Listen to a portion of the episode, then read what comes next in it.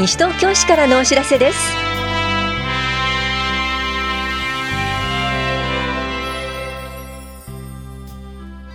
今日は国民健康保険料の納付。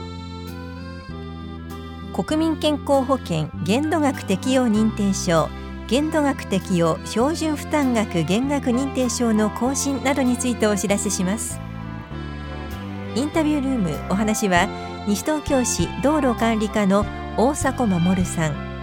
テーマは高齢者の運転免許自主返納を推進です。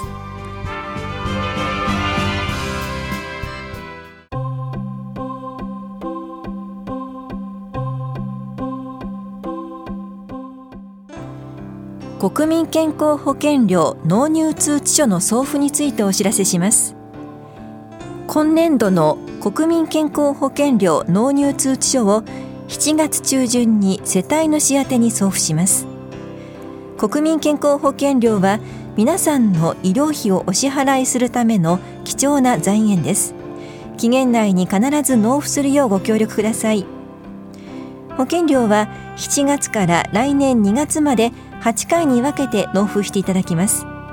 納期限を過ぎると延滞金が加算され滞納処分を受ける場合もあります。また口座振替依頼書を納入通知書に同封してお送りします。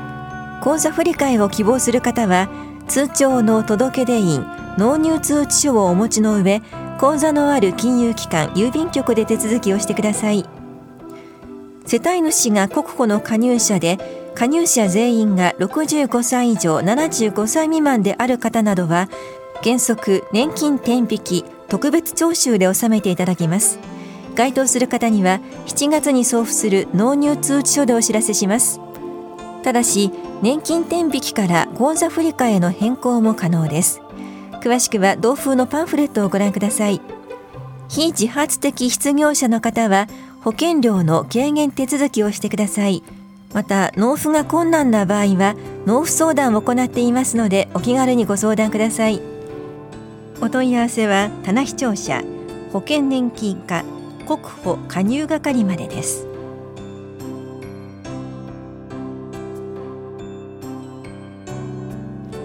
国民健康保険限度額適用認定証限度額適用標準負担額減額認定証の更新についてお知らせします。認定証の有効期限は7月末です。すでにお持ちの方も申請による更新が必要です。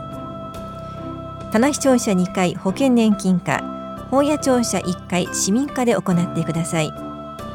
お越しの際は来庁者の本人確認ができるものと認定証を作る方の保険証認め印マイナンバー確認書類をお持ちください。所得や年齢に応じて1ヶ月間に医療機関へ支払う医療費の自己負担限度額が決まっています。国保加入者がこの認定証を医療機関に提示すると1医療機関の1ヶ月間の合計を所定の限度額まで抑えられます。支払った医療費が限度額を超えた方へは高額療養費の申請書を後日送付します。なお70歳から74歳までの方は所得区分によっては高齢受給者証が認定証の役割を兼ねています。認定証の申請が必要かどうかについては棚視聴者保険年金課までお問い合わせください。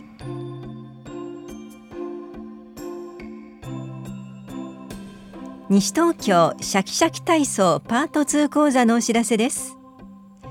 初心者大歓迎足の筋力やバランス能力を向上させましょう。この講座は市内在住で立位が取れる方を対象に7月26日金曜日午前10時から11時半まで田梨総合福祉センターで行われます。受講ご希望の方は前の日までに電話でお申し込みください。なお7人以上で出張講座も実施します。お申し込みの問い合わせは大谷保健福祉総合センター健康課までどうぞ。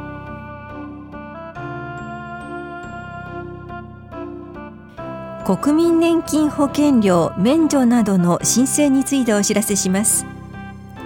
今年度の国民年金保険料免除納付猶予申請受付が始まっています。国民年金保険料の納付が困難な場合は保険料の免除制度があります。免除制度には保険料の全額が免除される全額免除と保険料の一部を納付することにより残りの保険料の納付が免除となる一部納付があります。一部納付には4分の1納付半額納付4分の3納付の3種類があります。被保険者配偶者と世帯主の前の年の所得が一定の基準額以下の場合に申請により承認されます。希望する方は免除制度をご利用ください。免除が承認された期間は老齢障害遺族基礎年金の受給資格期間に含まれます。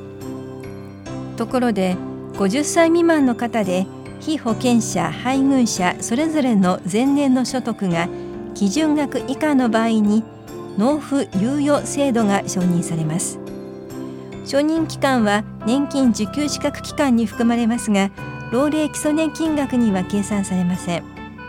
免除納付猶予された期間については10年以内であれば古い期間から順に保険料を納めることもできます。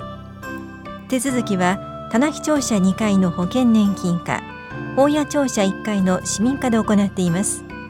お越しの際は年金手帳と認め印などをお持ちください。申請者配偶者世帯主のうち特例認定区分失業などの理由で免除納付猶予を申請する場合雇用保険被保険者離職票雇用保険受給資格者証雇用保険被保険者資格喪失確認通知書などの添付によって所得審査を省略できます。詳しくは武蔵野年金事務所までお問い合わせください。棚視聴者保険年金課からのお知らせでした。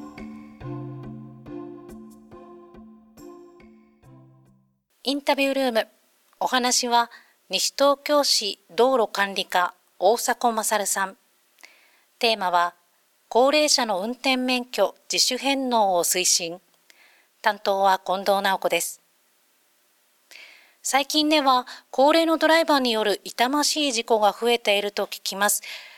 加齢による運転リスクにはどんなものがあるんでしょうか？新聞や報道によりますとここ最近全国では高齢ドライバーが関与する重大事故が増えております。加齢による運転技術の衰えでアクセルとブレーキの踏み間違いが主な原因となっております。運転免許の自主返納は増えてるんでしょうか？運転免許の自主返納について田無警察署での状況を伺ったところ田無警察署へ返納手続きをした方は平成31年1月から4月まで4ヶ月間で240名程度でした。池袋で発生した高齢ドライバーによる暴走事故が発生した5月は1ヶ月だけで100名近くの返納される方があったと聞いております。運転免許自主返納制度について詳しく教えてください。自主返納制度は運転免許が不要になった方や運転に不安を感じるようになった方が運転免許の有効期限内に自主的に免許を返納し運転を引退する制度です。運転免許の自主返納はどこで手続きができるんでしょうか？西東京市にお住まいの方は都内の各警察署のほか運転免許試験センター等で受け付けております。ただし免許証の有効期限が切れていないものに限ります。受付時間など詳しくは田無警察署にお尋ねください。運転免許を身分証代わりにしている方も多いと思うんですが、返納すると不便になりませんか？運転免許の自主返納をした日に、運転経歴証明書を申請することができます。写真、手数料と手続きに必要なものにつきましては、田無警察署にお尋ねください。なお、運転経歴証明書は、身分証明書として用いることもでき、65歳以上の方は、高齢者運転免許自主返納サポート協議会に加盟している企業や団体から特典を受けることができます。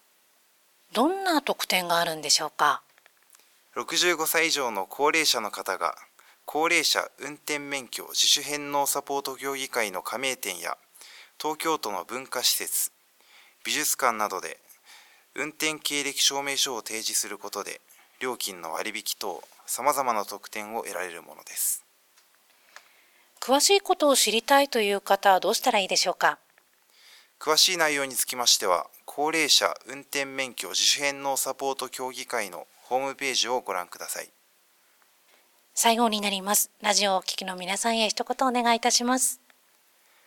新聞の記事によりますと今まで一度も事故を起こしたことがないゴールド免許のお持ちの方運転更新時の認知機能検査において問題なしと判定された方もブレーキの踏み間違え等のミスで大きな事故を起こしています。少しでも運転に不安を感じている高齢者の方ご家族から運転が心配と言われた方はもちろん今まで事故を起こしたことがないからまだ自分は大丈夫と思っている方も今一度運転免許の返納をお考えいただきたいと思います。生活に欠かせないマイカーを手放すことに不安もあると思います。もしご自分で判断できないようであれば一度ご家族と一緒に田無警察署にご相談していただきたいと思います。ありがとうございます。インタビュールーム。テーマは高齢者の運転免許自主返納を推進。お話は西東京市道路管理課大迫勝さんでした。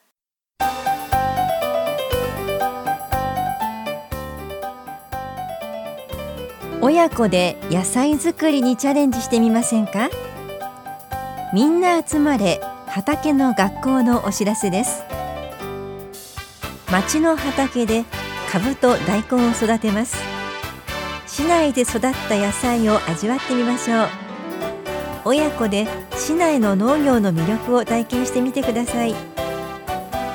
この催しは北町6丁目にある市内農業者の補助で種まきが8月28日収穫は10月26日。いずれも午前9時から11時まで行われます。雨天の場合は8月31日10月27日となります。参加できるのは西東京市在住の小学生までの親子です。参加ご希望の方は7月31日までに往復はがきでお申し込みください。なお定員は20組で申し込み多数の場合は抽選となります。お申し込みお問い合わせは市役所産業振興課までどうぞ。